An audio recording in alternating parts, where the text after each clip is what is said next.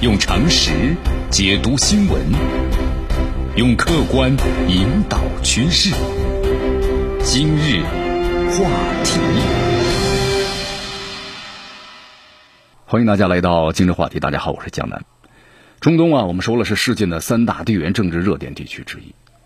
中东地区的话呢，和美国关系啊最恶劣的国家，那当属就是伊朗了。你看，从一九七九年以来呀，那么这两个国家呢争吵就没有停止过。但是最近的话呢，我们说了，双方又一次爆发了争执。你看，这个伊朗的法尔斯通讯社呀报道了个消息，说针对近期啊美国派遣海军呢意图干扰伊朗向委内瑞拉运送燃油的行为，那么伊朗的外交部长的扎里夫就致信联合国的秘书长的古特雷斯，信中是这么说的：说美国这种的非法危险的挑衅行为，那就是海盗的行径，是对世界和平和安全的威胁。他表示呢，美国应该停止霸权，尊重国际法，特别是国际水域的航行的自由。你看，咱们先来分析一下啊，就是最近啊，这个美国和伊朗再度的争吵，那肯定是有缘由的。那么，首先咱们来关注一下他们之间的矛盾。咱们从这个地缘战略先来分析一下。你看，这个美国和伊朗的关系恶劣啊，和中东的地缘政治其实呢，我们说了密切相关的。美国著名的地缘政治学家就是布热金斯基认为。他说：“欧亚大陆呀是个棋盘，那么对世界领导权的争夺，在此呢从来就没有停止过。虽然这个地缘政治啊，就对地缘政治利益的战略管理，把它比作一盘棋，那么在这个棋盘上呢，一争高下的不是两个，而是数个呢实力不等的棋手。你看，最重要的棋手在这个棋盘的西部、东部、中部和南部。那么棋盘的最西端呢和最东端，都有人口稠密的地区，相当拥挤的空间呢。”分属几个强国，这么分析一下，你看美国的力量，我们说了，直接部署在那欧亚大陆很狭窄的西部边缘，那么在这个东西两端之间呢，有一个非常辽阔的中间地带，这里啊人口密度低，在政治上的不稳定，组织上也是四分五裂，对吧？过去在这一带的，是一个曾经对美国的主导地位提出过挑战的强大对手，那么后来把美国逐出欧亚大陆啊，是他唯一追求的这个目标。那么在这个广阔的欧亚。中部的高原以南有一个政治上的很混乱，但是我们说能源非常丰富的国家，它对于这个欧亚大陆的西部还有东部的国家呀，以及最南部那个人口众多、有意谋求呢是地区霸权的国家来说，都有潜在的重大意义。所以说，咱们这么一分析，你看，对于中东中东地区实施有效的控制，那么至少呢是不被呢逐出这个地区，这就是美国呀在欧亚大陆地缘政治棋局上获胜的前提。你看，这伊朗为了对冲美国的战略压力，那就开发有导弹和核武器。那么他们的这种做法呢，当然也不为美国所容了，就让这个美国呀特别忍无可忍的，就是伊斯兰革命之后的伊朗呢，试图将建立自己的就是政教合一和民主政权模式向其他阿拉伯国家的输出。那么如果就是伊朗这个想法呢，它实现了，毫无疑问呢，它肯定会成为中东综合实力最强的国家。能够对整个的中东地区啊进行整合。你看，在这个伊朗呢，居于什叶派少数地位，但是呢又天然的具有了跟这个逊尼派啊争夺宗教正统的这个动力。因为这件事情的话呢，绵延是几千年了，是吧？有这个历史的渊源。所以说，美国和伊朗的关系呢，属于结构性的矛盾，也可以预见一下啊，未来恐怕呢不会有根本的改变。这是地缘政治。那么第二的话，就是美国加强了对伊朗的军事。压力的动机到底在哪？你看，咱们先来看一个新闻。五月十七号的时候，伊朗的外交部长呢是副部长哈，这个阿拉格齐当时召见了瑞士的驻德黑兰的大使。这个德黑兰的这个大使啊，他是呢美国立在伊朗的代表，所以说伊朗要求他呢向美方转达了伊方的这么一个警告。这个阿拉格齐表示啊，对于伊朗的游轮，那么任何的威胁都将面临的。伊朗立即果断的回应，美国会自食恶果的。所以说，大家呢通过这个就看出来了。你看，这美国要在海上向伊朗的施压，才导致双方呢这次爆发了新一轮的争吵。那么，美国为什么会选择这个时候向伊朗施压呢？那咱们就要分析一下，对吧？美国的动机到底怎么样？你看，江南跟大家呢说一说啊。你看这个啊，首先是修复疫情而受损的形象，美国。我们说了，美国的霸权是建立在海洋霸权的基础上的，它的海军是世界上最强大的，对不对？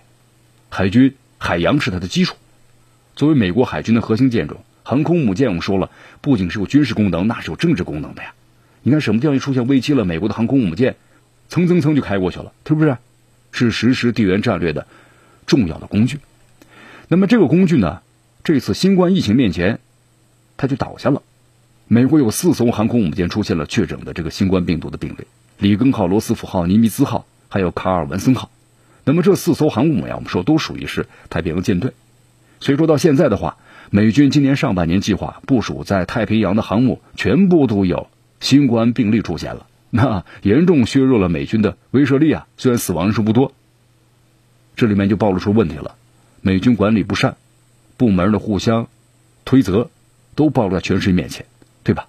一度在西大区，还出现了航空母舰的真空，所以美国高层挺震怒啊。那为了向这个全球的盟友们证明我美军依然是强大的，所以特朗普选择了向伊朗这个具有呢较强军事实力对手，我要给你实施军事压力。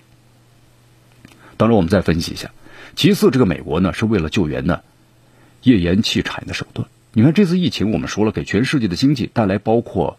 人员流动的大幅度的减少，就冲击啊，工厂开工不足，对吧？航空海运还有铁路运输都大幅度减少了，咱们都很少出门，那各国对石油需求大不大呢？肯定是大幅度下降了，所以导致了石油的价格战。这石油价格战呢，一旦是降得越来越低了，那么自然而然，美国的这页岩油，那别人还会去买吗？我们去买价格越来越低的，是不是？还出现了负价格，所以说有这么一个问题啊。在美国的这个页岩油啊，也逐渐逐渐的破产不少企业，因为你越生产的话呢，你越赔本。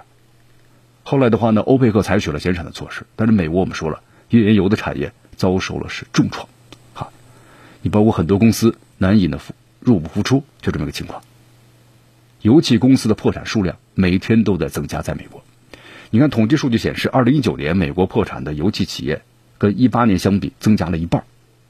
那么，对于那些认为可能欧佩克啊加这个减产协议能够拯救他们，那么这确实呢变成一场噩梦啊。所以说，抬高石油价格对美国页岩油气产业来说意义呢非常重大。怎么抬高呢？那对伊朗实行的军事压力，然后呢，石油经运方面施加压力，对不对？你看，反过来说呀，疫情对伊朗呢造成了严重的压力社会问题，美国对此的话呢也施加了军事压力。所以说，美国的想法呢就很明确，可能就是以压来促变。即便是我达不到这个目的和要求，那么在和伊朗的博弈中啊，我希望呢占据主动，这是其二。那么第三就是美国和伊朗啊关系的未来怎么走？你看，伊朗爆发疫情以来呢，美国的长期制裁导致其经济啊被消耗了，在伊朗医疗物资呢也不足，对吧？很多困难。伊朗的总统鲁哈尼曾经说过嘛。美国的制裁给伊朗的造成是两千亿美元的损失，那么这伊朗抗击疫情啊最主要的障碍。但这是一个近期的问题。那么长远来看呢，美国和伊朗的关系属于结构性的矛盾。疫情加剧了美国和伊朗对抗的力度，但是美国和伊朗的关系呢，是不是将因为这些问题走向失控而走向战争呢？答案肯定是否定的，因为现在的情况之下，你美国有能力吗？发动战争吗？没能力。有财力吗？没有，那么更没有意愿对伊朗发动一场的高烈度的局部战争，啊，军事施压可能是美国的选择之一。尽管这个对抗的力度呢，双方都在一个和平的范围内呢来进行博弈，但是这场博弈啊，可是在可预见的未来可能会构成了美国和伊朗他们关系的一个主的基调。用常识解读新闻。用客观引导趋势。今日话题。